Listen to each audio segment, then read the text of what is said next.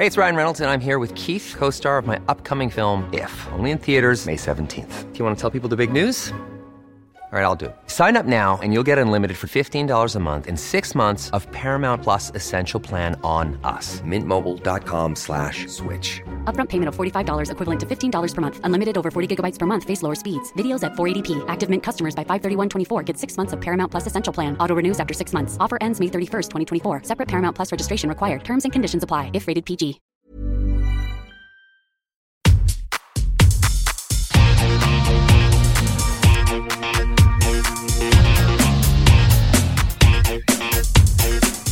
Hola, soy Cristina Mitre, periodista y autora del blog de Beauty Mail.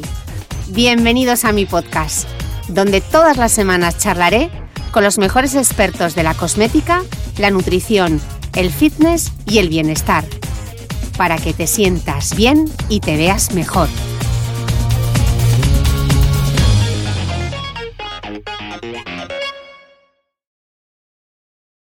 Bienvenidos todos a un nuevo capítulo del podcast. Estoy en Madrid, también he cuadrado agendas con mi entrevistada porque ya quería darle entrevistado este verano en Barcelona, pero no pudo ser. Pero estamos aquí las dos en Madrid, yo de avión de Dubái, ella ave desde Barcelona, para encontrarnos y, hablamos, y hablar de un temazo. Y aparte es un temazo que me habéis pedido varias veces y es cómo hablar de sexo con los adolescentes. Hoy tengo conmigo a la doctora Raquel Tulleuda. Ella es ginecóloga, experta en sexología clínica y salud sexual y también licenciada en Derecho. Raquel, bienvenida. Muchísimas gracias, Cristina. Encantada de estar aquí contigo. Oye, hoy vamos a abrir un pedazo de melón, porque sexualidad y adolescencia. Yo ya pongo estas dos palabras juntas y digo, ¿por dónde empezamos? Adolescencia en sí mismo ya es un melón y si encima, como tú dices, le ponemos la, la sexualidad, pues efectivamente es un tema que preocupa mucho a los padres y que muchas veces no saben cómo afrontarlo. ¿Por esto dónde se, se, empieza a hablar? ¿Se empieza a hablar en casa? ¿Se empieza a hablar en el colegio? La educación sexual um, existe siempre.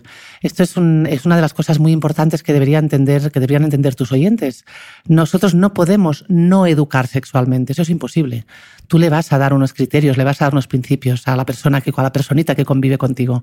¿Se los vas a dar de forma explícita y de forma voluntaria o se los vas a dar sin querer y de forma tácita? Pero tú vas a transmitir un mensaje. Siempre educamos en sexualidad desde, no solo desde el nacimiento, incluso antes de nacer ya tenemos conductas y expectativas para aquel bebé que casi siempre sabemos si va a ser niño o niña y ya hemos generado unas expectativas a nivel social, a nivel familiar, en referencia a esa persona que ni siquiera ha nacido. Pero esto de sentarte y hablar de sexo con tus hijos, ¿eso hay que hacerlo? ¿Cuándo hay que hacerlo? ¿Cómo se hace? Eso, si no tiene una justificación, uh, pues que venga, que venga muy a pelo, pues, pues queda como muy artificial, ¿no? De repente coger a tus hijos, especialmente si son adolescentes. Ven, hoy vamos a hablar de masturbación pues tus hijos van a poner aquella cara de adolescente de, jolín, hoy me ha tocado la chapa. Y eso es muy poco efectivo. Hay que hablar desde el principio, intentando tocar todos los temas, intentando utilizar todo aquello que nos rodea, una noticia, un problema que se produce en el colegio o en el instituto, algo que ha pasado en nuestra comunidad, una canción, un videoclip. Cualquier cosa nos sirve para sacar un tema que um, quizá más adelante va a ser conflictivo y no vamos a tener herramientas para, para, hacerlo aflorar. ¿Y hay una edad en concreto en la que ellos ya empiezan a entender de lo que le estamos hablando o esto a cualquier edad se puede hablar? Esto es progresivo y poderse hablar se puede hablar siempre, pero en cada momento hay que utilizar el vocabulario adecuado, los mensajes adecuados y la cantidad de información adecuada. Cuando un niño de 5 años te pregunta, uh, por poner un ejemplo, mm, mamá, ¿qué es una mamada?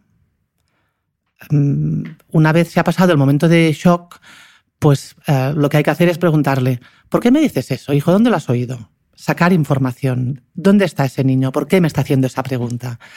A lo mejor no quiere decir mamada, a lo mejor quería decir papada y se ha equivocado.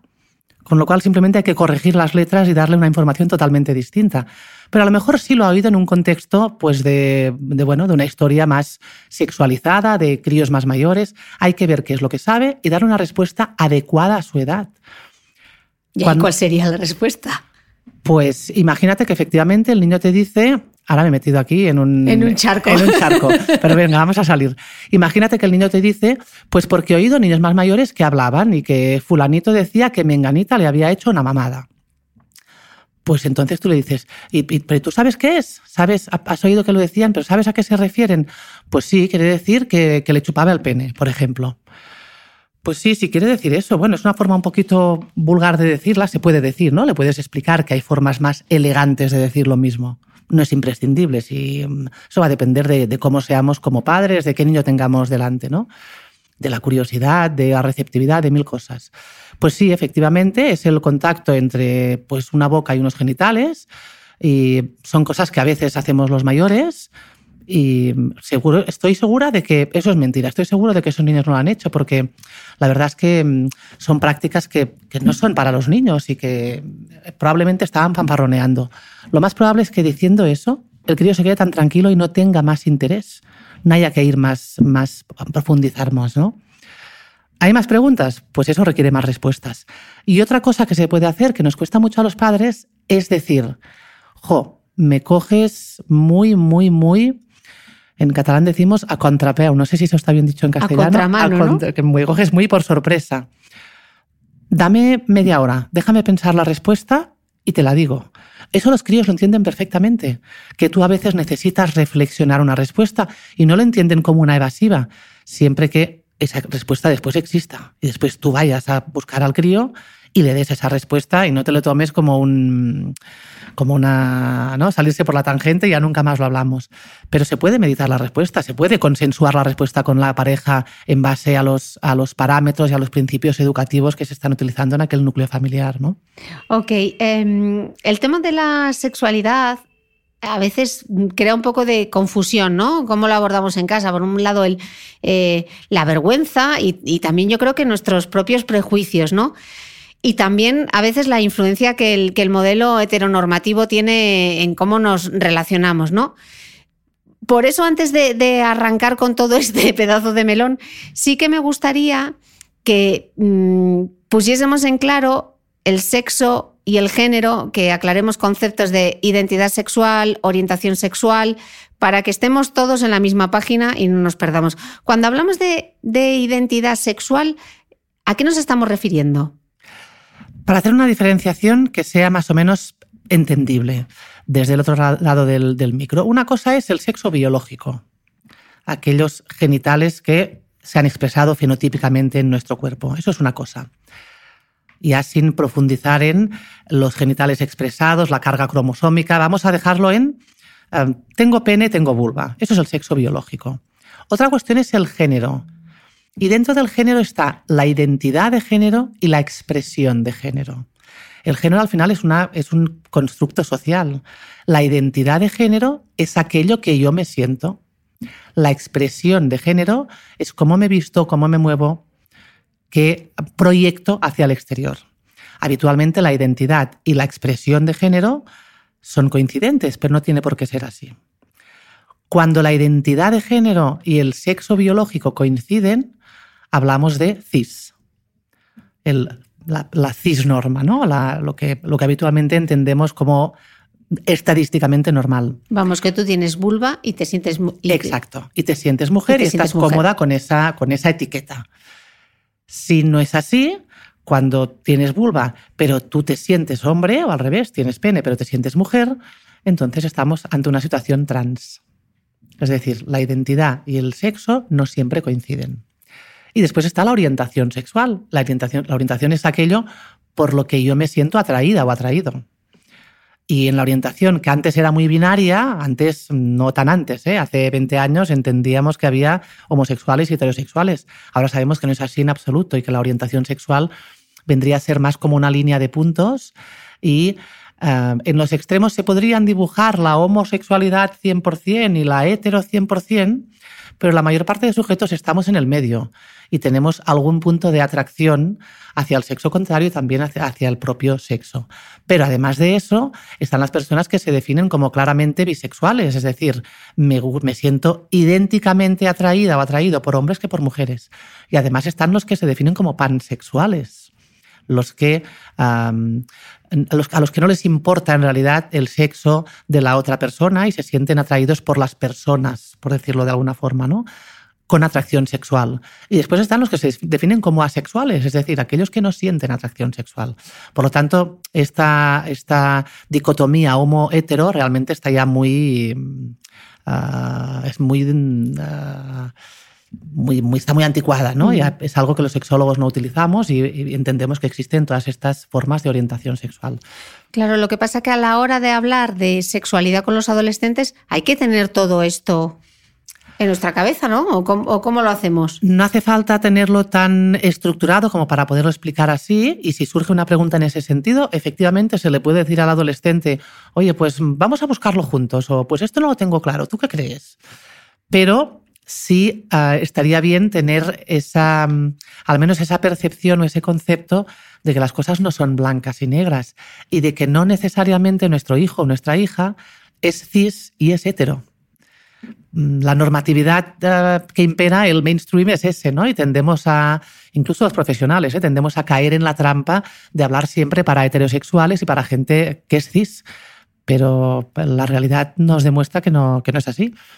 Y, estaría bien que cada vez más fuéramos capaces de incluir en nuestro discurso todas estas otras uh, posibilidades. Eh, Vamos a empezar entonces eh, por el principio, que quizá, bueno, no sé, me estoy aventurando un poco. Cuando hablamos de sexualidad, quizá por donde deberíamos empezar es cómo explicarle el cuerpo a los niños, ¿no? Porque eh, al final utilizamos como mucho diminutivo, por lo menos en mi época, en el 77. O sea, nadie decía vulva. Fíjate, uh, Cristina, que mm, nos planteamos siempre cómo explicar el cuerpo en referencia a los genitales, porque damos por supuesto que es una zona que no está normalizada. Si nosotros desde el momento cero hablásemos de los genitales y fuésemos capaces de mostrar los genitales, exacto, en casa, por supuesto, ¿eh? no estoy hablando de salir eh, en pelotas a la Gran Vía de Madrid, pero si fuésemos capaces de normalizarlo desde el momento cero, no habría que explicar por qué eso estaría normalizado, porque se habría dado la situación en la que tu hija te dice, oye, me pica aquí, y tú habrías contestado, ¿dónde aquí, hija? ¿En los labios mayores o, más en los menores? O esa situación se habría producido.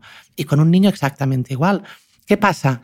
Pasa que las mujeres muchas veces no conocemos cómo son nuestros propios genitales. Te sorprenderías mucho de la cantidad de mujeres que jamás han cogido un espejo, han mirado que tienen entre las piernas y le han puesto nombre a las distintas partes. Pero las mujeres y los hombres confunden muchísimo o desconocen muchísimo cuál es la anatomía genital femenina.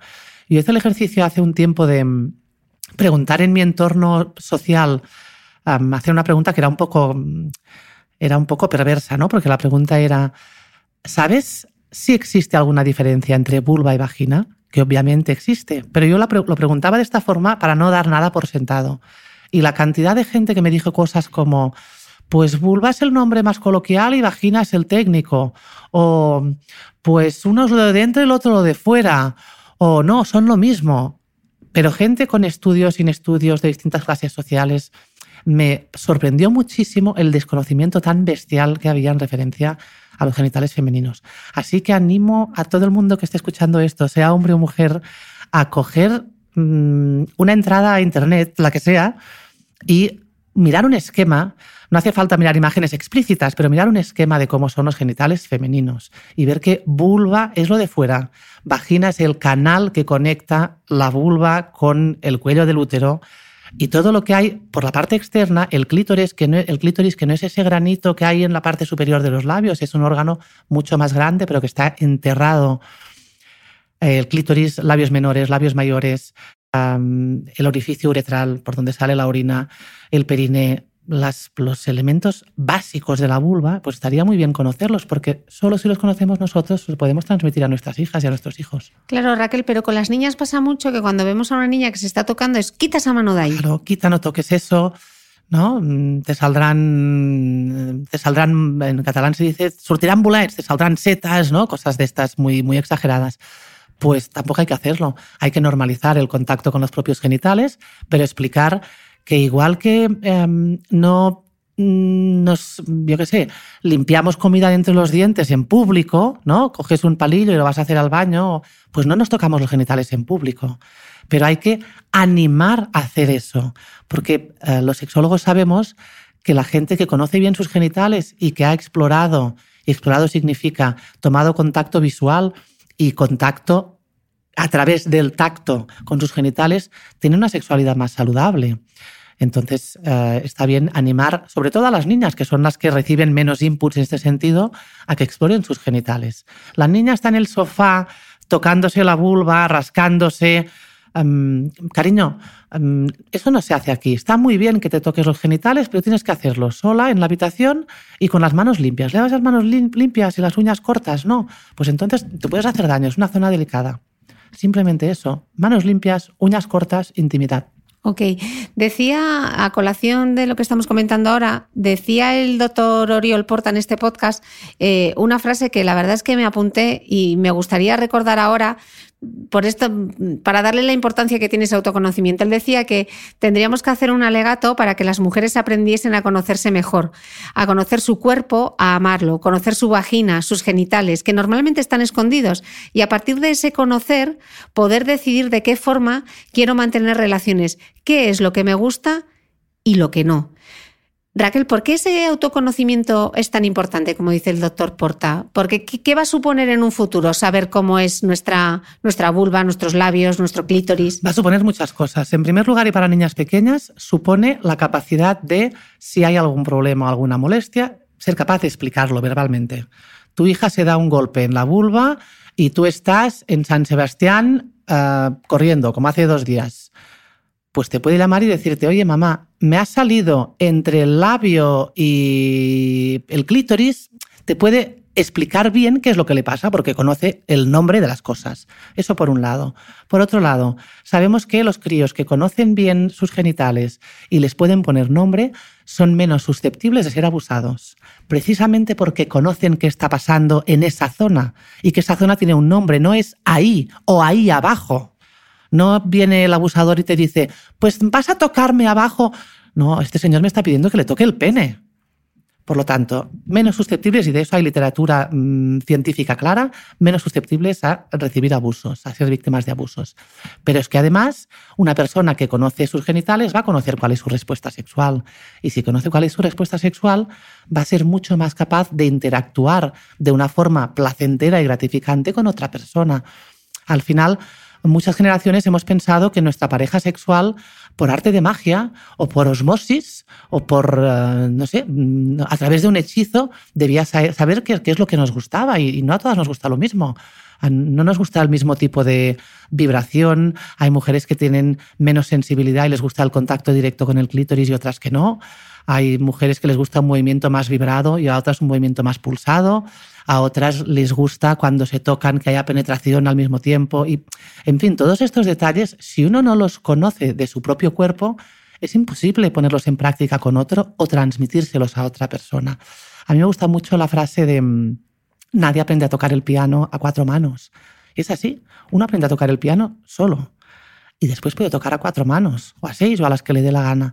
Pero si yo no conozco mi propia respuesta sexual, si lo único que conozco es mi respuesta sexual con esa persona y con la otra y con la otra, en realidad no tengo un parámetro neutro, el parámetro basal para, mm, para medirme y para saber qué expectativas puedo tener, qué cosas he de mejorar, qué cosas realmente no me gustan y quiero renunciar a ellas, etc.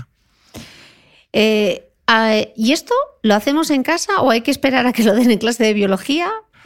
Esto de momento no lo van a dar en clase de biología, así que es, mucho mejor hacerlo en casa. Y explicárselo nosotros. Sí. Y a una edad desde pequeños, ¿no? Imagino, explicarle lo que es la vulva.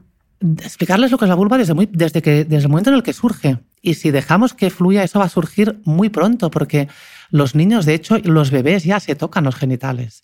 Por lo tanto, a una edad muy temprana vamos a tener que, que, empezar a dar mensajes de este tipo, ¿no? Evidentemente, a un niño de dos años que se está tocando el pene, no le puedes explicar que tiene que hacerlo en la intimidad, con las uñas cortas y las manos limpias, porque no te entiende pues en, esa situación, a no ser que sea algo muy compulsivo, pues lo dejas pasar. Pero en el momento en el que el crío ya comprende o la niña, entonces sí lo explicamos. Pero es desde el momento cero. Yo quiero insistir mucho en esta idea de que la educación sexual es desde el momento cero porque las situaciones se producen siempre. Y si no lo hacemos, vamos a, vamos a dar mensajes contradictorios. Si yo le permito a mi hijo o a mi hija determinadas conductas durante toda su infancia, hasta los 15, 16 años, después no puedo pretender caparlas en dos días cuando llega la adolescencia, porque no tiene ningún sentido. Eh, ¿Tú qué opinas? ¿Hemos avanzado en la educación o sigue estando sesgada por el género? Sigue estando muy sesgada, sigue estando muy sesgada tanto a nivel doméstico, a nivel familiar, porque todos, todos somos machistas educacionales de alguna forma. ¿no? hemos vivido en una, sociedad eh, patriarcal, eh, voy a repetir las palabras que utilizó Mónica González aquí en tu podcast, ¿no? Eh, coitocéntrica, falocéntrica, en la que siempre ha imperado la figura y el placer masculinos. De hecho, no hay más que mirar un corte publicitario para ver qué tipo de imágenes ponen para publicitar lo que sea, cualquier cosa. Yo estaba este fin de semana con unos amigos y creo que vimos un, no sé ni de qué era el anuncio, creo que era un bombón, pero la forma en cómo la chica se comía el bombón era tremendamente sugerente, sugerente. Era, era excitante, ya casi casi de forma independiente de tu orientación sexual, ¿no? y, realmente ah, desembocó en una conversación en referencia a esto, ¿no? la publicidad es sexista, es terriblemente sexista. Pero es que son sexistas aún los libros de texto. Los libros de texto hoy en día no incorporan el clítoris en la forma adecuada, la mayoría de ellos. Sigue siendo un, guisante pequeñito que hay en la parte superior de los labios. Y seguimos educando con, con, parámetros de, a nivel emocional y de conducta, con actitudes que se aceptan para los chicos y no se aceptan para las chicas. Pongamos algún ejemplo, como que bueno, seguimos estando en lo de los chicos no lloran, no, tan, no de una forma tan explícita, pero eh, la, ah, posibilidad, capacidad y las herramientas que se les da a los varones para ser capaces de analizar, asumir y comunicar sus propias emociones, mm, todas en general, ¿eh? excepto las que se consideran más agresivas, como la ira, pero la tristeza se les permite más a las mujeres, el miedo se les permite más a las mujeres, a no ser que sea, que sea un hombre gay. Entonces sí se le permite todo esto. Fíjate cómo confundimos la capacidad de experimentar y comunicar emociones con la orientación sexual, que, tendrá que ver una cosa con la otra, ¿no? Pero lo que históricamente hemos ido incorporando e, es así. Ah, escuchaba ayer un, un, podcast que por culpa tuya me he ido aficionando a los podcasts en general y escuchaba ayer un podcast sobre un, un, estudio que se inició en Harvard hacia 1940 en referencia a la conducta masculina y decían que una de las cosas que se relaciona, fíjate que te voy a decir, con el mayor índice de suicidio de los hombres de mediana edad, hombres varones, es precisamente el, la falta, esa falta de capacidad de transferencia emocional, porque eso acaba desembocando muchas veces en una red social más pobre, más pobre a efectos de realmente poder compartir con un amigo, me pasa esto, tengo miedo, ah, estoy frustrada, estoy triste, mm, ¿no? Cosas profundas, cosas que, que requieran análisis y que requieran cierta valentía en el caso de los hombres a veces para comunicarla porque, porque mm, te han explicado que eso no debe ser así, que tú puedes con todo solito. Cuando decimos, cuando hablamos del patriarcado, cuando hablamos de educación patriarcal, ¿a qué nos referimos con eso? Nos referimos a todo esto, nos referimos a que mm, los juegos, los juegos que mm, les facilitamos a los niños son juegos más de construcción y más creativos y los de la mujer son de cuidado del otro. Las de la mujer son de enfermera, de maestra, son juegos que tienen relación con, con ser empático y con cuidar al otro nos referimos a que no somos críticos cuando vemos cosas machistas de forma clara, incluyendo los, los, llamados micromachismos, ¿eh? que mm, en el libro que hemos compartido de, mm, Elena Crespi eh, utilizan otro nombre que no es micromachismo para no darle una, sensación de que es menor. Sí, los, machismos cotidianos, Efectivamente. son todos estos machismos cotidianos que aceptamos todos, ¿eh? hombres y mujeres, y que al final perpetúan el patriarcado. Em, en este libro se, habla, mm, eh, Elena explica una cosa que está muy bien y que también la pueden buscar los oyentes muy fácilmente en Internet. Si buscan una, imagen que es el iceberg de amnistía, el iceberg, de los machismos, verán que hay un tipo de machismo que es em, explícito y que es visible, un asesinato, por ejemplo, ¿no? un asesinato, uh, violencia de género. Hay machismos que son invisibles. Y estos que son invisibles son aquellos que sustentan al final del camino los que sí son explícitos y visibles. ¿no? un comentario absurdo como el ah, mujer tenías que ser al coche, ¿no? Dando por supuesto que una mujer no tiene la misma capacidad para conducir. Todas estas pequeñas cosas los críos las oyen y las acaban integrando. Si tú oyes este mensaje 100 veces, acabas integrando que eso efectivamente es cierto y acabas entendiendo que una mujer tiene menos capacidad de conducir que un hombre. Porque realmente todos somos machistas, aunque intentemos no serlo, es algo que tenemos como no sé, inoculado o de la forma que nos han educado, y eso que ya somos nuevas generaciones, que hemos nacido en otra época, ¿seguimos siendo machistas? Yo creo que sí. Ah, siempre, ya sabes que los, cuando hablamos de cosas absolutas, el todo, el siempre, siempre puede haber un, un, pequeño porcentaje que se escape por ahí. Pero en líneas generales yo creo que sí, somos todos machistas, porque la sociedad lo es tanto que realmente no, ah, no hay nadie que haya sido educado sin este sesgo de género. Aunque tú tuvieras unos padres que realmente han hecho un trabajo perfecto, 100%, y ellos no han introducido ningún sesgo de género, lo introduce la publicidad, lo introduce la música, lo introduce el cine, lo introducen en tu escuela, en tu instituto, lo introducen tus amigos. Por lo tanto, todos hemos, ah, hemos sido víctimas de este sesgo de alguna forma. Aunque intentemos en la medida... Aunque intentemos no hacerlo. Mira, te voy a poner un ejemplo mm, personal ah, que yo creo que, que será bastante claro. Yo me dedico a esto y me considero feminista en la medida de que el feminismo es una respuesta al machismo imperante y realmente creo en aquello del libro de que todos deberíamos ser feministas. Pero aún así, cuando mi hijo me dijo que quería hacer danza y que quería hacer danza clásica y yo lo apunté a una escuela de danza clásica en mi ciudad y en su clase son todo niñas con un tutú rosa, por supuesto. Y él, pues yo el primer, el primer día que mi hijo fue a danza, realmente salí mm, con una contradicción interna, ¿no? Porque aunque mi yo racional decía, Raquel, estás haciendo lo correcto, el niño quiere bailar, que baile, sea Billy Elliot o no sea nadie, ¿no? Y acabe siendo, ah, yo qué sé, uh, ebanista, da lo mismo. Pero mi parte más visceral, mi parte más... Ah, más educacional, se preguntaba, jo, ¿estás haciendo lo correcto? Dejando que el niño pase tres horas a la semana en una clase donde solo va a haber niñas, todas van a ir con un tutú rosa, con el pelo engominado. A mí se me, se me generó la duda, aún sabiendo que no era racional, pero se me generó. Y tuve que llamar a una persona que para mí es un referente en sexualidad, sabiendo perfectamente que al otro lado me encontraría la doctora Molero diciéndome, tú eres tonta. Y efectivamente aquello es lo que me encontré, ¿no? Pero tuve la necesidad de hacerlo, porque esos fantasmas nos atacan y nos, nos ataca el fantasma de, ah, pues eso, del género, de la orientación, de la no discriminación, de hacerles la vida fácil a nuestros hijos, un montón de cosas que acabamos mezclando y nos hacemos al final un lío importante.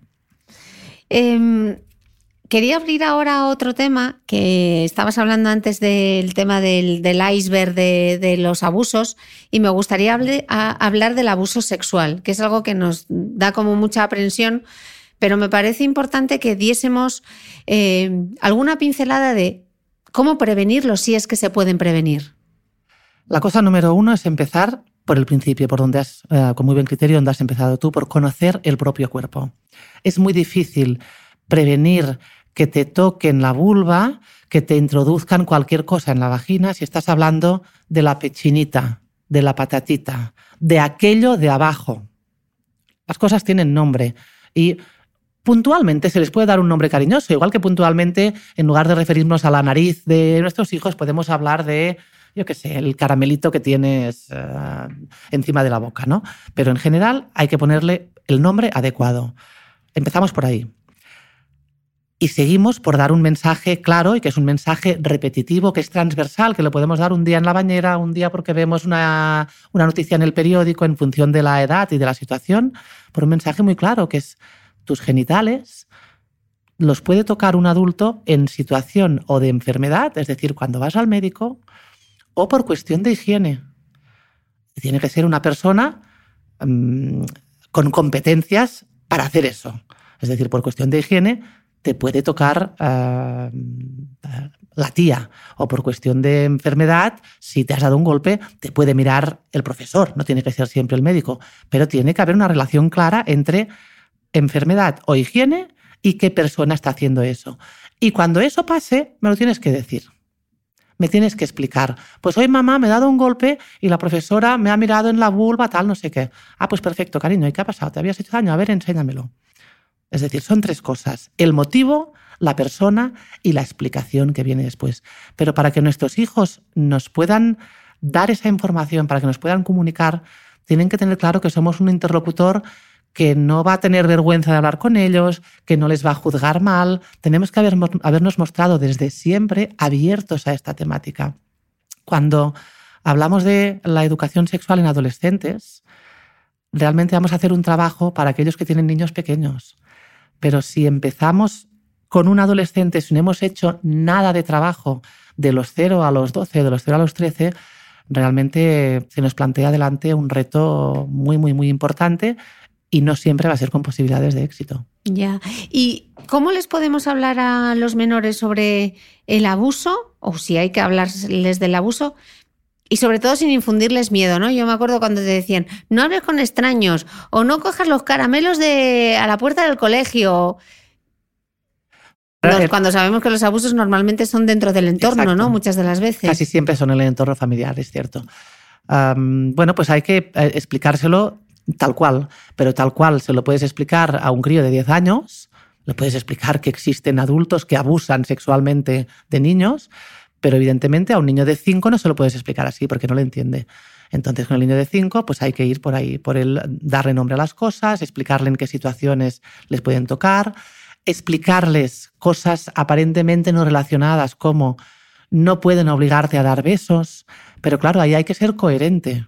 Yo no puedo decirle a mi hija, no tienes que dar besos a una persona si tú no quieres, pero al cabo de dos días, cuando vamos a ver a la tía abuela de Burgos, y a la niña no le apetece darle un beso a la tía abuela de Burgos porque hace tiempo que no la ha visto, porque no la conoce, porque tiene una verruga al lado de la nariz que le da asco, porque es pequeña no lo sabe gestionar, porque huele mal o porque tiene el día tonto, por lo que sea. Entonces yo no puedo decirle que le des un beso, que te he dicho que le des un beso, porque estas situaciones se dan muchas veces. hemos de ser muy conscientes como padres o como educadores, hemos de intentar no dar mensajes contradictorios, especialmente en tema de sexoafectividad. Hemos de ser coherentes con todo aquello que decimos y con todo aquello que ellos ven con el modelo que les mostramos en casa. Y entonces, para acabar con la pregunta que me hacías, para críos más, más pequeños funcionan muy bien los libros. Hay, por ejemplo, un libro que está muy bien, no recuerdo ahora la autora, pero se llama... Jolín, no me va a salir ahora el nombre. No te preocupes porque luego me lo dices, lo ponemos en las notas del podcast que siempre están en thebeautymail.es y así podemos decirles, nos ponemos ahí la notita para que no para no olvidarnos. Para, no olvidarnos. pues eh, es un libro para críos pequeños en el que se explica esto, tu cuerpo es tuyo, no tienes que dar besos si no te apetece, a veces los mayores nos tocamos porque eso es una forma de comunicarnos, pero, en fin, cosas da, eh, herramientas para comunicar comunicar sobre, eh, en referencia a sexoafectividad y en referencia a los abusos con, niños más pequeños. De acuerdo. Eh, otro tema que te quería preguntar, a nosotras se nos ha educado mucho con el con la prudencia, ¿no? Con el ten cuidado, estate vigilante, eh, un poco como el cuento de el cuento de Caperucita Roja, ¿no? Y yo me pregunto, respecto al abuso, ¿y a ellos qué mensajes les estamos dando? a ellos se les da menos mensajes. Efectivamente, aquí otra vez se impone el patriarcado y se focaliza en la víctima. Igual que, igual que ha sucedido pues, en, casos como los de la ya tan ah, desgraciadamente conocida manada y demás, ¿eh? se focaliza en la víctima muchas veces. Entonces, olvidamos que hay que dar un mensaje y hay que dar una educación importantísima al potencial agresor, que prácticamente siempre son varones. Por lo tanto, aquellos que tienen hijos niñas, hay que hacer todo este trabajo que estábamos hablando, pero los que tienen hijos niños, exactamente lo mismo. Hay que prevenir contra abusos, porque también hay abusos a niños. Y si el niño nos explica, nos pregunta, por ejemplo, a mí esto me ha pasado en la consulta, pero em, si yo soy un niño y a un niño, mm, ¿por dónde le pueden meter el pene? Pues hay que explicarle la verdad. Hay que explicarle la verdad. No se pueden em, evitar em, preguntas por el hecho de que la respuesta me resulta incómoda. Hay que encontrar la forma de contestar, pero hay que contestar. Y entonces, en el caso de los niños, prevención de abusos, pero también prevención de, no tener un abusor, no tener un niño o un abusador que va a abusar en el futuro. Em, mi hijo le toca el culo a la prima o a la hermana. Tengo que explicarle que eso no se hace. Ah, hace comentarios machistas. Pues hay que hacer una reflexión con él. Pero claro, el trabajo más importante es aquel que vamos a hacer de forma tácita, es el modelo que aquel niño va a ver en casa. Él va a ver cómo reaccionan los varones de su entorno cuando hay situaciones o imágenes machistas. Es un trabajo, la educación en sexualidad es un trabajo de hormiguita. Desde el momento cero y hasta cuándo, pues hasta siempre, porque al final nos educamos en sexualidad siempre, ¿no? Van apareciendo los adultos creemos que ya estamos totalmente educados, pero no, porque aparecen nuevas formas de concebir el género, de concebir la orientación, de concebir qué, es fidelidad, qué es infidelidad, cuál es el concepto que tenemos de pareja, y todo eso es, es cambiante, es dinámico. Hey, it's Ryan Reynolds, and I'm here with Keith, co-star of my upcoming film, If, only in theaters May 17th. Do you want to tell people the big news? All right, I'll do it. Sign up now and you'll get unlimited for $15 a month in six months of Paramount Plus Essential Plan on us. Mintmobile.com slash switch. Upfront payment of $45 equivalent to $15 per month. Unlimited over 40 gigabytes per month. Face lower speeds. Videos at 480p. Active Mint customers by 531.24 get six months of Paramount Plus Essential Plan. Auto renews after six months. Offer ends May 31st, 2024. Separate Paramount Plus registration required. Terms and conditions apply if rated PG. Eh, estábamos hablando antes de lo importante que era comenzar esas conversaciones con el propio cuerpo y hablar con los niños mm, sobre su sexualidad. Ahora llega el momento de la menstruación, que también parece mentira que sigue siendo un tabú. Hasta que no te llega la regla, mm, casi como que no te lo cuentan, ¿no? Es que muchas veces no te lo cuentan y mm, la verdad es que yo en la consulta, cuando tengo chicas jóvenes sobre todo, les pregunto si saben qué es la regla y para mi sorpresa la inmensa mayoría de chicas jóvenes, te estoy hablando de chicas de 17, 18, 20, 22, no saben exactamente qué es la regla, no saben qué es lo que produce el sangrado. Si no lo saben ellas, ¿cómo lo va a saber una niña de 7 años, 8, 9? Estamos otra vez en lo mismo. las niñas que conviven con una figura femenina que tiene la regla. Va, va, a producirse aquel momento de ¿qué estás haciendo? ¿Qué es esto? Un tampón, una compresa, un salvaslip. Pues en aquel momento se empieza, se da una información limitada. Pues esto es una compresa. ¿Qué es una compresa? Pues es que las, las, chicas mayores o las mamás, no las mamás, las, las chicas mayores, las mujeres adultas, pues una vez al mes tenemos un sangrado que no duele a través de la vagina. Y eso es para no manchar la ropa interior. ¿Hay más preguntas? Las contesto. No hay más. Fin de la conversación. Ya llegará la siguiente pregunta. Y cuando llegue, la responderemos. Pero no hace falta tampoco bombardearles con información que ellos no están pidiendo. Hay que dar la información limitada, la que nos piden, en un vocabulario adecuado. Y efectivamente, para todas las niñas sería ideal que en el momento de aparición de la menstruación la niña sepa que aquello va a suceder y sepa qué es. Eso sería, ese sería el escenario ideal y no es tan difícil. Porque, mm, como te digo, no quiero ser reiterativa, pero si, si dejamos que las cosas fluyan, la niña va a tener la menarquia, le va a aparecer la regla, la regla con conocimiento de qué es lo que pasa. Y los niños que no tienen hermanas, pues entonces en ese caso estaría muy bien aprovechar un momento otra vez lo mismo, ¿no? Porque la madre ah, ha dejado por ahí encima una caja de tampones o una conversación que sea cualquier cosa. Aprovechar el momento para explicarles pues que las niñas de su clase en algún momento van a empezar a tener la regla y que estaría bien no hacer mofa de eso, no ridiculizarlas, que es un momento de cambio para las chicas y, y bueno, algunas lo viven con mucha naturalidad y algunas no lo viven tan bien. Y eh, estamos hablando de la menstruación, pero creo que también habría que mencionar las eyaculaciones nocturnas, ¿no? Que les pasa a los chicos. Efectivamente, todas las cosas que, que al final son desarrollo uh, psicosexual y una parte de ese desarrollo es biológico, pues eh, como todo en la vida, si estás prevenido, si sabes que eso puede suceder, se vive mucho mejor.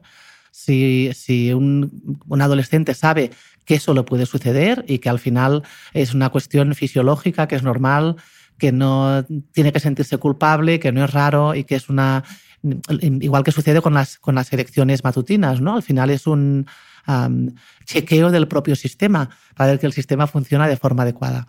Por lo tanto, se le explica eso y en el momento en que sucede, pues se vive con muchísima más naturalidad. Pero repito, hay que ser coherentes. No podemos explicar eso y después cuando de repente ah, encontramos tres Kleenex al lado de mm, la cama de nuestro adolescente chico, le pegamos la bronca. Hombre, le podemos pegar la bronca para que los meta en la papelera, pero no una bronca mm, tácita o una bronca, digamos, oculta por aquello que ha hecho. Hemos de ser coherentes con lo que explicamos y lo que ponemos en práctica. Y muy importante, los adolescentes necesitan intimidad. Los adolescentes deberían, y digo un deberían porque quiero dar ese espacio a gente que considere que por cuestiones religiosas o morales que eso no está bien, pero desde mi punto de vista como sexóloga, deberían masturbarse. Y hay que darles un espacio para hacer eso. Chicos y chicas. Chicos y chicas. Y para darles el espacio, esos adolescentes deben saber que vamos a llamar a su puerta. No se trata de poner eh, yo entiendo muchos padres dicen, es que yo no quiero que tenga un vestido porque no quiero que se encierre. Estoy de acuerdo, yo tampoco quiero que mis hijos se encierren. Pero ellos tienen que saber que no vamos a entrar en su cuarto de forma invasiva. Todos aquellos que hasta el día de hoy han estado entrando de forma invasiva en la habitación o llaman al tiempo que entran, que eso es lo mismo que ser invasivo, pues deberían coger a su adolescente o a sus adolescentes y decirles, oye, a partir de hoy me he dado cuenta de que estoy haciendo una cosa mal y te prometo que voy a intentar cambiarla. Y por favor, si me equivoco, recuérdamelo, porque tengo de verdad un ánimo de modificar esa conducta. Te voy a dejar tu espacio en tu habitación y voy a llamar a la puerta y voy a esperar a que me digas pasa, porque si no, ese espacio no existe.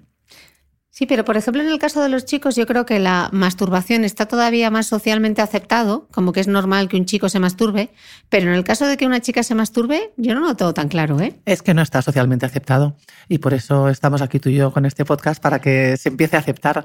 ¿Por qué es importante eh, masturbarse? Es más, porque al final es el autoconocimiento del que te hablaba el doctor Porta. Es que si tú no te has masturbado, no conoces cuál es tu respuesta sexual en solitario solo conoces la respuesta sexual con fulanito o con fulanita o con los dos a la vez, pero no conoces cuál es tu respuesta sexual en solitario. Y la única forma de hacerlo es masturbarse.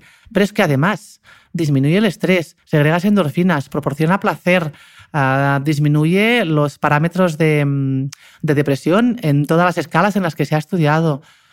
Es que no tiene nada malo. Es rápido, es, efectivo. Dime una sola cosa, Cristina, en el mundo, una sola que cumpla con todos estos criterios, que lo puedas hacer sin formación previa, que no necesites eh, logística, que no necesites eh, comprar, que sea gratuita, que dé placer inmediato.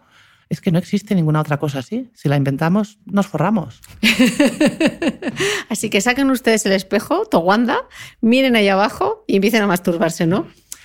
Pues sí, las que no la hayan, hecho, Y el tema del espejo no es que haga falta, no es que sea necesario masturbarse mirando a través del espejo, pero es una forma de, de, mm, ah, tener una relación más positiva con tus genitales, si nunca los has visto. es, es, curioso pensar que todas reconoceríamos nuestra nuestra oreja entre mil, ¿no? Y tampoco las vemos cuando miramos al espejo. Sin embargo, todas las hemos mirado muchas veces y hemos puesto dos espejos, ¿no? En el ángulo adecuado para ver qué aspecto tenemos de perfil. Y en cambio, muchas mujeres no reconocerían cuáles son sus genitales. Y a partir de ahí, pues mil cosas que están relacionadas con esto, ¿no? Mujeres que el día que de repente ven sus genitales no les gusta el aspecto que tienen, mujeres que creen que todos los genitales son como los que se ven en la pornografía y por tanto sienten que tienen algo anormal, una, una relación poco amistosa con los propios genitales. Voy a, voy a mm, plantearles un problema matemático a las personas que nos están escuchando.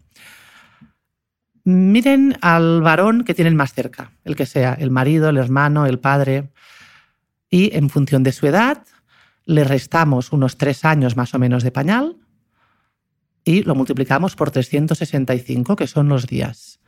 Y ese resultado lo multiplicamos por, vamos a poner un 4,5, entre 4 y 5, que son las veces que una persona va a orinar al día. El resultado, que va a ser un número, no quiero decirlo porque así todo el mundo va a tener la cosita de calcularlo, pero va a ser un número grande, es la cantidad de veces que un hombre ha tenido contacto visual y manual con sus genitales más que una mujer. Sin contar las veces que duchándose también se haya mirado y tocado las, los genitales, que van a ser casi todos, casi todas, y en ese caso las mujeres también tocamos, aunque continuamos sin ver, solo vemos el monte de Venus, no vemos la vulva, y sin contar las veces que a consecuencia de todo esto y a consecuencia del tipo de educación que recibimos, los hombres se han masturbado más que las mujeres. Pero son números estratosféricos, son números tremendos. Ah, estabas, acabas de mencionar un tema que para mí es uno de los temas importantes de este podcast que quería grabar contigo y es el tema de la pornografía e Internet, que aquí nos da para, yo creo, grabar solo un tema específico. ¿Debemos hablar de pornografía eh, con los niños y con los adolescentes? Mira, nuestros jóvenes están entrando en contacto, en contacto casual, ¿eh? con la pornografía aproximadamente entre los 10 y los 11 años. Por lo tanto, la respuesta es evidente, sí. No podemos, ah, no podemos luchar, no podemos nadar contra corriente siempre. Nuestros hijos van a ver pornografía. Nuestros hijos en algún momento van a ser consumidores de pornografía. Pero Raquel, tengo puesto el control parental en YouTube. Tú sí, pero el vecino no, el amigo no, la amiga no ellos van a entrar en contacto con la pornografía. Y tú lo tienes puesto, pero ah, un día tus hijos van a coger el móvil de tu madre o van a... Ellos van a entrar en contacto con la pornografía sí o sí. Eso es inevitable. Quien crea que va a ser capaz de proteger a sus hijos de eso está cometiendo un, un error importante porque va a dejar de educar en ese sentido. Partiendo de la base que eso va a suceder, cuando antes lo hagamos, mejor. Si lo hacemos mm, precisamente porque en casa se habla de sexualidad, se habla de sexoafectividad, se habla de emociones, comentamos las noticias, comentamos lo que sucede, nos sentamos todos a la mesa a comer y hablamos, no estamos mirando el móvil. Cuando se den mm, estas circunstancias, pues está bien hablarlo a los 9, 10 años. Empezar a introducir el tema de Sabéis que a veces eh, cuando navegáis por Internet pueden salir cosas que no son adecuadas y a partir de ahí se abre ya un mundo. Con los adolescentes, pues aún más.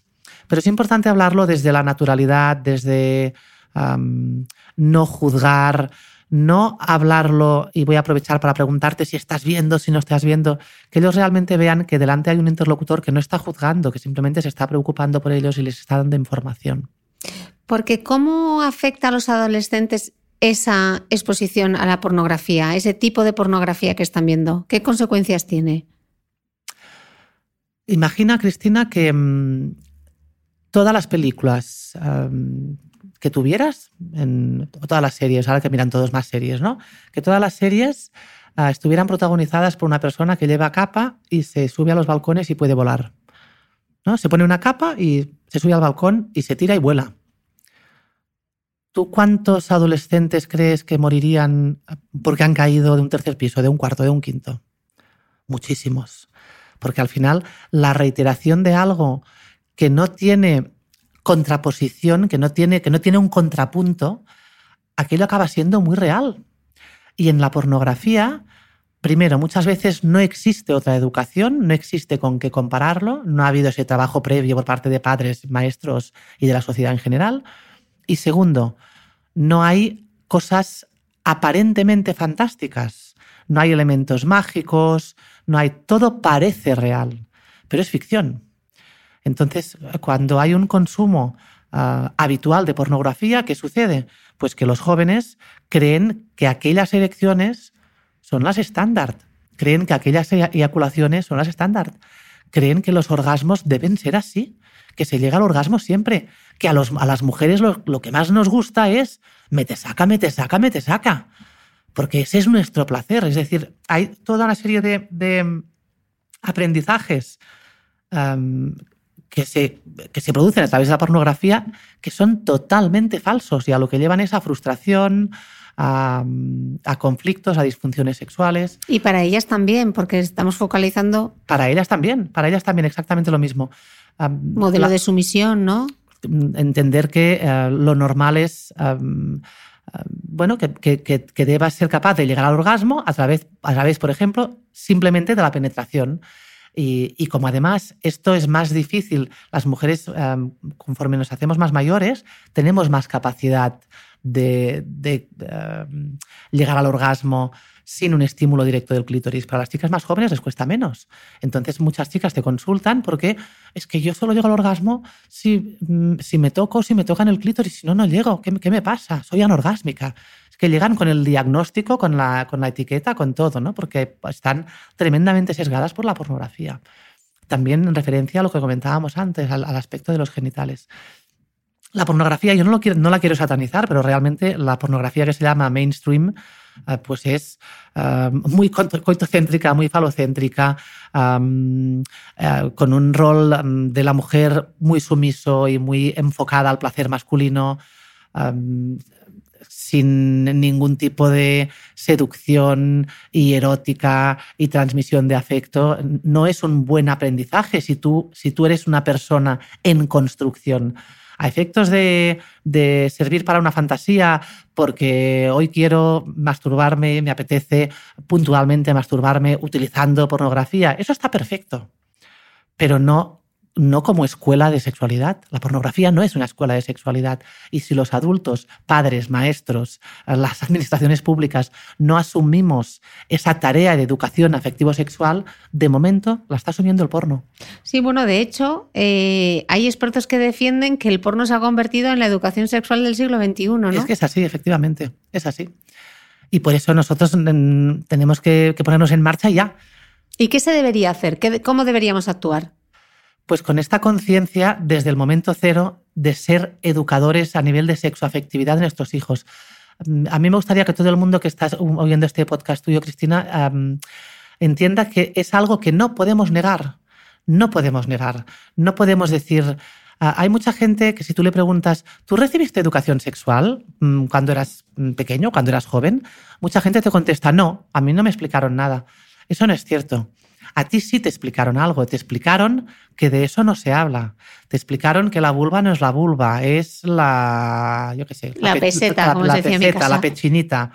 Te explicaron que no, no hay muestras de afecto a nivel de contacto físico en público. Te explicaron, si eres una niña, que no tienes que ser fácil y que a lo mejor has de llegar virgen al matrimonio. Y si eres un chico, pues que hay que ser valiente, que hay que... Un montón de cosas que se nos transmiten de forma tácita, pero que están ahí. Todos hemos recibido educación sexual. Y la cosa número uno que tienen, deben hacer los oyentes si quieren pues cambiar la forma de enfocar todo esto en su núcleo familiar es preguntarse quién soy yo. Ese es uno de los problemas de la educación sexual. Uno de los motivos por los cuales nos cuesta avanzar es porque ah, avanzar en ese tema lleva implícito y de forma ah, indisoluble un análisis y una crítica propia. ¿Quién soy yo? ¿Qué me han enseñado? ¿Cuáles son mis parámetros? ¿Soy homofóbico o homofóbica o no? ¿Soy heterosexual? ¿100% heterosexual o no? ¿O resulta que en realidad ah, soy heterosexual, pero cuando me masturbo lo hago siempre con un pensamiento homosexual? Que no pasa nada, ¿eh? es absolutamente lícito, está bien. Tengo claro que es una fantasía y que no es una fantasía cómo quiero educar a mis hijos, quién soy en definitiva. Y ese es uno de los grandes problemas de la educación afectivo-sexual que nos obliga a plantearnos quién soy, qué pienso de la fidelidad, qué piensa mi pareja, cuál es el modelo que les estamos enseñando a nuestros hijos, cómo nos comportamos. ¿Nos damos besos en público? ¿Nos damos picos delante de nuestros hijos? Sí, ¿no? ¿Solo picos? ¿Nunca hay un contacto un poco más allá? Todo eso es educación sexual. Estamos hablando de la pornografía, pero también yo creo que habría que hablar de, ah, mencionaste antes la publicidad, pero la música. La música, las letras de la, de la música, especialmente, bueno, no, me, retracto. Iba a decir especialmente músicas como el reggaetón y demás, pero no es cierto, ¿no? Si uno escucha, yo qué sé, pensando en cosas de mi época, ¿no? A, loquillo, pues la maté porque era mía, ¿no? Y si uno escucha, yo qué sé, Rolling Stones, los Beatles, los Beatles, hay letras machistas en, en, todas partes. Y tampoco hay que satanizar a los artistas que las han hecho, porque mm, cada cosa ha tenido su momento y su contexto histórico. Y realmente en aquel momento, pues se aceptaban este tipo de, de letras y de conductas, ¿no? Pero, pero sí, es importante, no podemos em, permitir, pretender, disculpa, que nuestros hijos eh, no escuchen la música del momento o no vean las películas del momento. Eso sería absurdo. Pero sí podemos, em, junto con ellos, hacer una crítica o hacer un análisis ¿no? y sacar conclusiones. De lo que están escuchando, de, lo, que, están, escuchando y de mil cosas de las que no somos conscientes, de los cuentos infantiles, de las películas, el amor romántico que hablábamos antes de, empezar a grabar el podcast, ¿no? Em, es prácticamente igual de perverso que la pornografía. La idea del príncipe azul que me vendrá a buscar y me proporcionará felicidad es exactamente igual de tremenda. Si, uno se para a pensar ah, las princesas de Disney, ¿no? Vamos a hacer un análisis así por encima. Cenicienta acaba siendo feliz, feliz porque se casa con el príncipe y es el príncipe la que la saca de aquella casa en la que ella tenía una mala vida. Blancanieves está a punto de morir pero la despierta el beso del príncipe. la, del, la de la que se pincha con la aguja, lo mismo, la bella durmiente. Estoy yo fatal. Exactamente igual, la despierta el príncipe.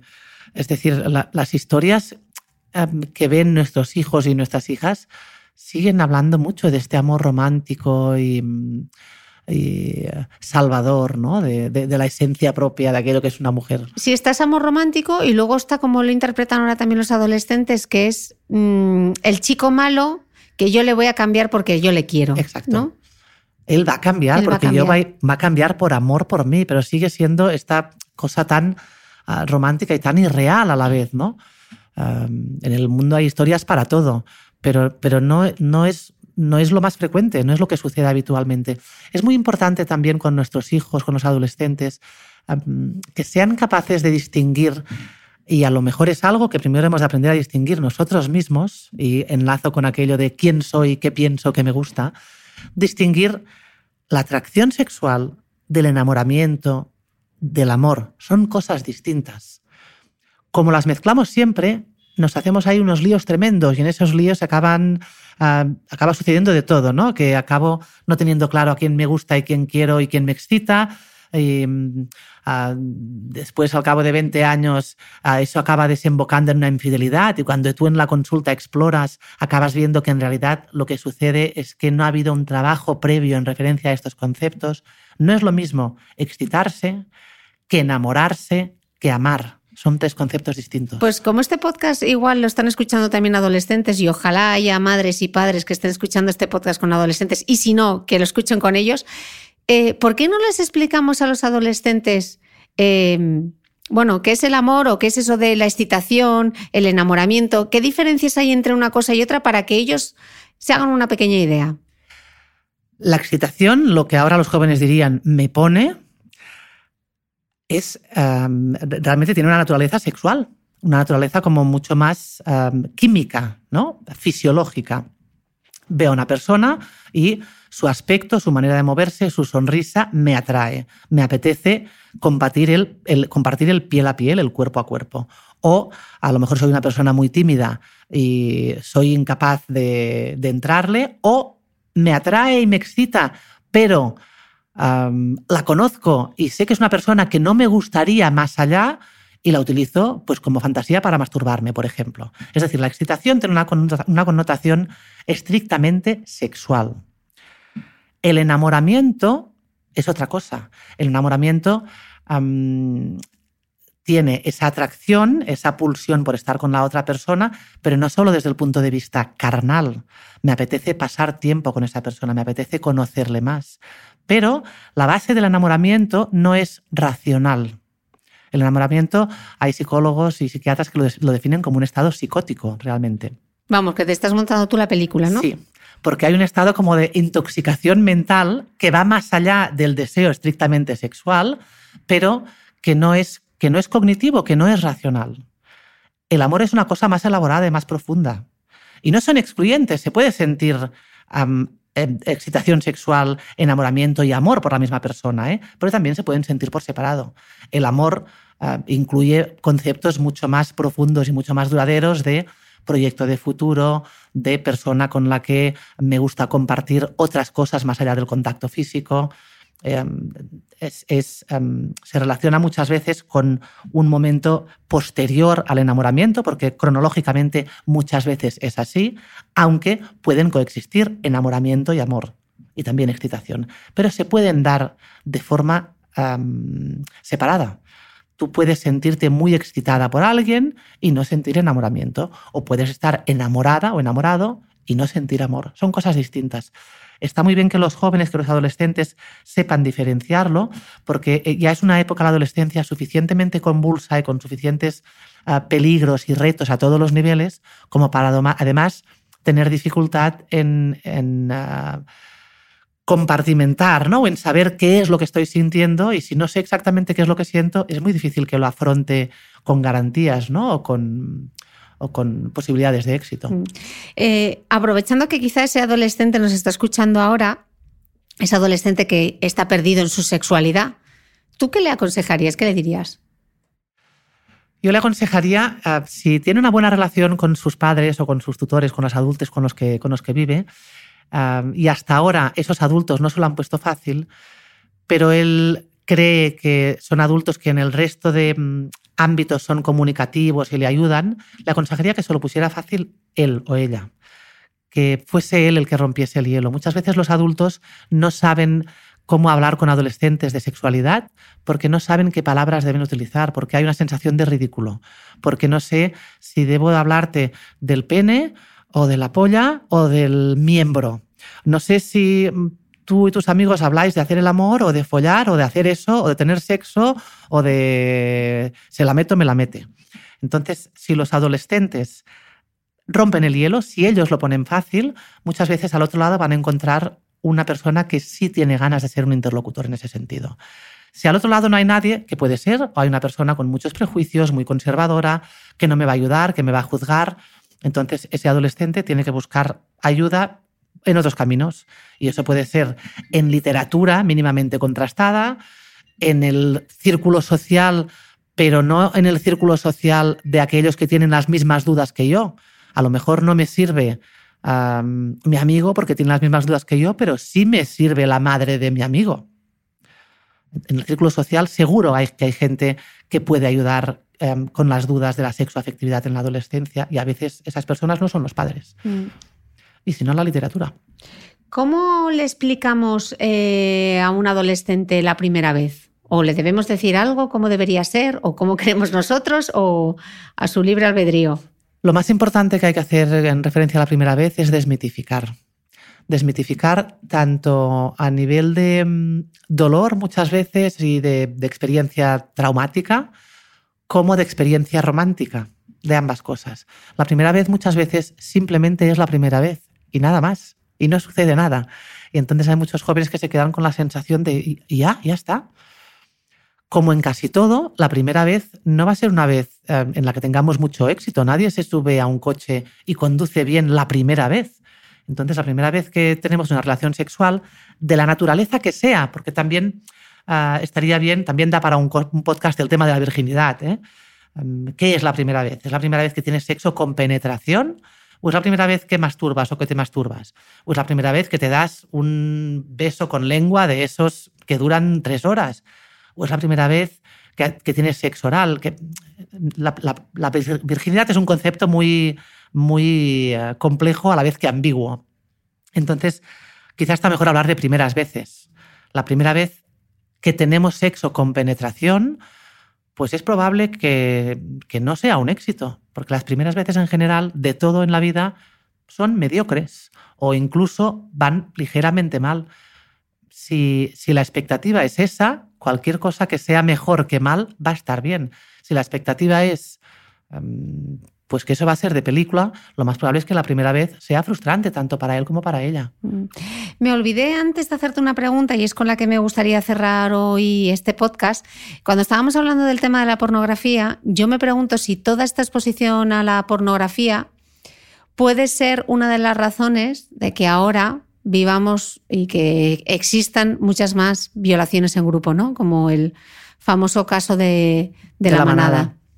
Es evidente que, los medios de comunicación y el hecho de em, conocer qué está sucediendo en la otra punta del mundo nos da muchas veces la sensación de que aumenta la criminalidad en muchos aspectos, ¿no?